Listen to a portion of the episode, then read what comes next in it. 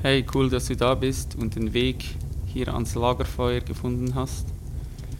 Das ist ein neues Format und zwar möchte ich immer auf die kommende Woche dir eine Geschichte mit auf den Weg geben und dich ein bisschen zu inspirieren.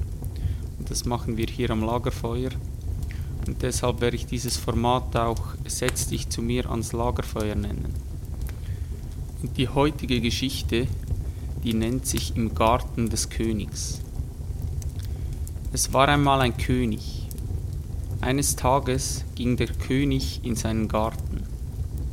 Und als er in den Garten kam, fand er dort nur welkende und sterbende Bäume, Sträucher und Blumen. Der König ging hin zu einer Eiche und fragte, was geschehen sei. Die Eiche sagte, sie würde sterben, weil sie nicht so hoch werden könne wie die Tanne.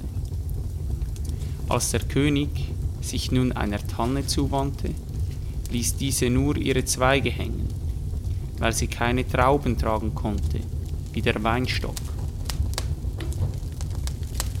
Und auch der Weinstock lag im Sterben, weil er nicht blühen konnte wie die Rose.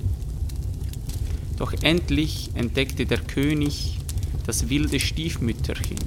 Das wilde Stiefmütterchen war blühend und frisch wie eh und je.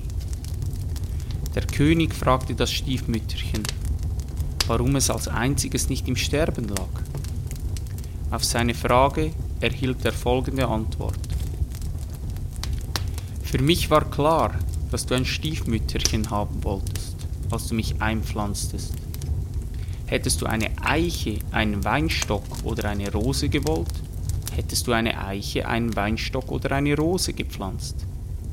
Deshalb dachte ich, da du mich hier eingepflanzt hast, sollte ich mein Bestes geben, um deinem Wunsch zu entsprechen.